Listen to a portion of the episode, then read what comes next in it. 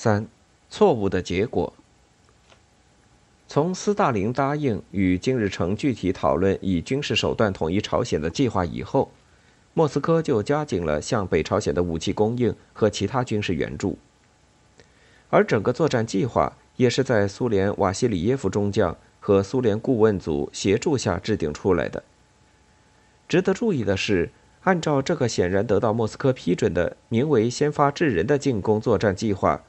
人民军也需要二十天左右才能实现解放南朝鲜的军事行动。而这个时间对于美军从日本向朝鲜进行增援已是绰绰有余。莫斯科不了解的是，四月十四日，美国国家安全委员会又通过了第六十八号文件，改变了原来的计划，明确提出。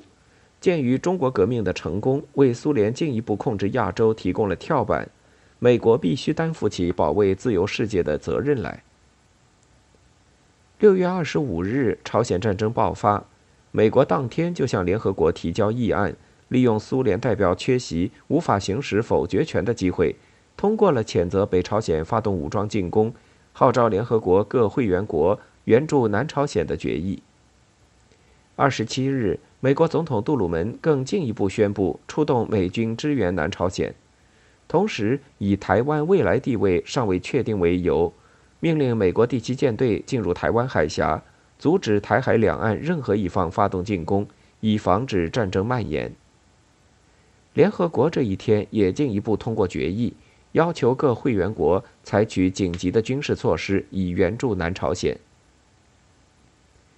由于美国第七舰队的介入，原定一九五一年春天进行的夺取台湾的作战准备被迫终止。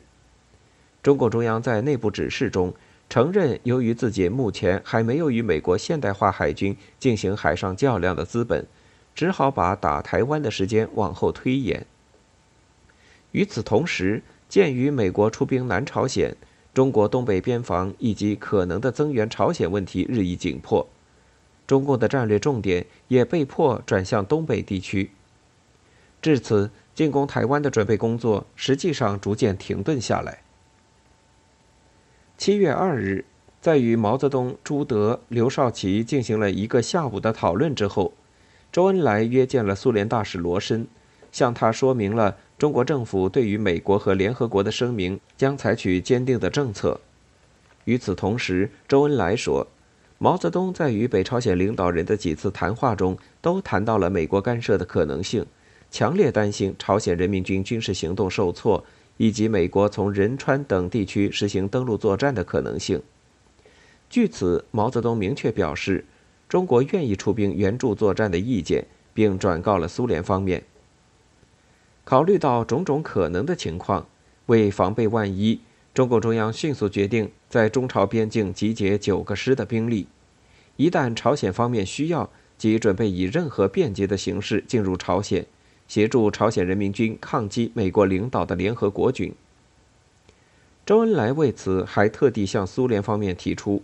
就这个问题，中国政府希望能够听取斯大林同志的意见，同时希望苏联空军能够对这些部队提供空中掩护。战争刚刚开始几天时间，人民军的作战十分顺利，因此斯大林这个时候对战争形势的估计仍然是乐观的，并不认为有必要采取行动阻止美国扩大干涉的企图。作为安理会常任理事国，苏联这时本来是有机会阻止联合国安理会通过任何不利于自己的决定的。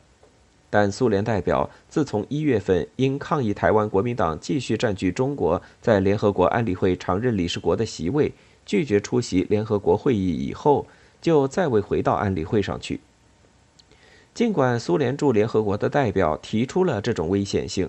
斯大林却没有派他的代表返回安理会去行使否决权。他事后解释说。如果美国的注意力能够转向远东，并被朝鲜和中国牵制在朝鲜半岛，对苏联未必不是一件好事情。但实际上，苏联这时是进退两难：不回联合国安理会，联合国将通过决议谴责北朝鲜，并发动武装干涉；回到联合国，就必须投否决票，那则意味着自己是北朝鲜的支持者。从而公开与美国和世界舆论处于对立的局面。两害相权取其轻，斯大林还是选择了置身事外的做法。这样，一九五零年七月七日，由于苏联代表的缺席，美国代表轻而易举地促使联合国安理会通过了组织联合国军的决议，麦克阿瑟被任命为总司令。甚至当英国人通过驻莫斯科的大使委婉地向苏联提出希望苏联施加影响，促使人民军退回三八线，以便和平解决朝鲜问题时，斯大林仍很坚决地打电报给中国和北朝鲜政府称。我们认为英国人的这项要求是无理的和不能接受的。在斯大林看来，以当时朝鲜战场军事推进的情况，即使联合国通过了军事干涉的决议，也未必来得及投入足够的兵力扭转战局，故战争获胜的把握还是很大的。当然，他还是留了一手。那就是赞成中国政府尽快在中朝边境部署九个师的部队，以防万一。斯大林要罗申转告周恩来，说明：我们认为，在敌人越过三八线时，集中九个中国师在中朝边境，以便志愿军入朝作战，是正确的。我们将尽力为这些部队提供空中掩护。七月十日，中共中央军委通过了关于保卫东北边防的决定。决定抽调作为国家战略预备队的第十三兵团及其所辖的第三十八、三十九、四十军，和已经在齐齐哈尔地区从事农业生产的第四十二军等部，共五十二万人，组成东北边防军，准备必要时支援朝鲜人民军作战。一直到八月中旬为止，朝鲜人民军的作战都还比较顺利。七月底，人民军已经进抵洛东江。整个南朝鲜军队只剩下几万人，而由于近十万美军登陆增援，北朝鲜人原定的战争计划已经难以实现。随后又进行了大约半个月时间的攻坚战，人民军才突破了由美军第八集团军沿着洛东江建立起来的防线。但尽管金日成发布命令，要求人民军务必在八月底之前将美国人赶出朝鲜。人民军前线距离美韩军队最后的控制点釜山港几乎近在咫尺，却再也没有能够向前推进。注意到朝鲜战局的进展，中共中央明显的感到担心。八月上中旬，毛泽东再度提出中国要准备出兵的问题，强调我们不能不有所准备。如果美帝得胜，就会得意，就会威胁我，对朝不能不帮，必须帮。周恩来也肯定地说：“朝鲜战争要取得彻底胜利，一定要加上中国元素。中国的因素加上去后，才可能引起国际上的变化。我们不能不由此远大设想。”在这段时间，毛泽东、周恩来与苏联大使、专家以及军事顾问的谈话中，不止一次地说明中国有决心成为北朝鲜的坚强后盾。解放军不怕与美国军队作战。并主动提议将解放军化妆成人民军去朝鲜助战。但是对于中国方面的表示，斯大林始终不表示自己的态度。到八月底，注意到人民军进攻釜山的作战严重受阻，美军已在釜山地区构筑成坚固的防御线，毛更相信形势严峻，担心美国人有可能抽调足够的机动部队来发动对人民军的反击。他为此提醒苏联人，战争即将长期化，同时发布指示，要求军委为应付可能到来的战争，应集中十二个军以便机动。与此同时，中共中央还多次主动提出派部队帮助朝鲜巩固后方，并提醒金日成，美军有登陆汉城、仁川，切断朝鲜人民军后方的极大可能。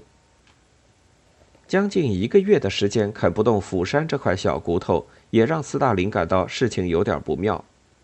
来自朝鲜的种种情况显示，面对从航空母舰上起飞的大队美国攻击机和美国陆战队在火力方面的优势，人民军的士气受到明显影响。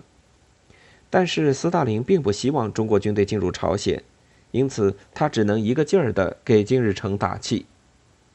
他在八月二十八日给金日成的电报中写道：“俄国人在一九一九年英法美武装干涉时期的处境，比现在朝鲜同志的处境要坏得多。金日成同志不要因为和外国干涉者的战争没有取得连续的胜利而不安，不要因为推进中进攻受阻或因某些局部的失败而沮丧。在这样的战争中，没有连续的胜利。可是斯大林再打气，也不能改变朝鲜战场上严重逆转的形势。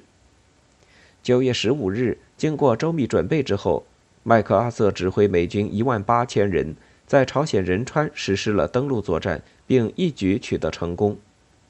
大批美国军队迅速插到半岛中部三七线附近，不仅重新占领了汉城，而且很快切断了整个人民军主力与平壤的联系，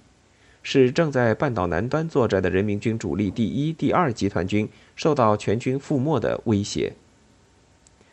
还在美军在仁川登陆的第二天，莫斯科就紧张地注视着事态的发展。当美国陆战队开始推进到汉江南岸，而美国飞机完全控制了朝鲜制空权之后，斯大林沉不住气了。他一方面下令国防部长紧急制定一项出动苏联空军去保卫平壤的计划，一面致电金日成，要他迅速从南方撤回四个师。在汉城以北和以东建立防线，以确保南北通道不被切断。朝鲜战争进行到这个时候，中苏朝三方仍旧缺少直接的军事情报沟通。从这一阶段中苏两国领导人的来往电报可以看得很清楚，金日成一直没有直接向北京提供有关朝鲜战争进程的消息。中国在朝鲜也没有派驻自己的军事观察机构。就近及时取得相关情报。中国驻平壤大使馆也是直到八月中旬，即朝鲜战争已经开始近两个月之后才开始工作。即便如此，平壤也没有向那里的中国大使通报美军在仁川登陆的消息。九月十七日，毛泽东相信中国不出兵不行了，为此指示中央军委派出一个五人先遣小组。随驻朝鲜武官柴文臣赶赴朝鲜，熟悉情况，勘察地形，做战争准备。周恩来十八日则紧急约见苏联大使，要求苏联政府迅速提供有关朝鲜战局的更加准确的情报。中共中央显然极为担心朝鲜的战局，但斯大林对于中国出兵问题仍旧迟迟不表示态度。甚至还寄希望金日成能够自力更生，不靠中国人，自己能扭转危险局面。考虑到整个战争，包括北朝鲜的一切，都是在苏联支持与协助下进行，北朝鲜领导人自然不能向中国政府直接提出求援要求。在二十一日召开的朝鲜劳动党政治局会议上，金日成明确否认了向中国求援的意见。认为这将会使莫斯科产生侮辱感。九月二十七日，在汉城的抵抗完全停止之后，苏联顾问团关于人民军第一、二集团军处于一片混乱，几乎所有重武器都已经丧失，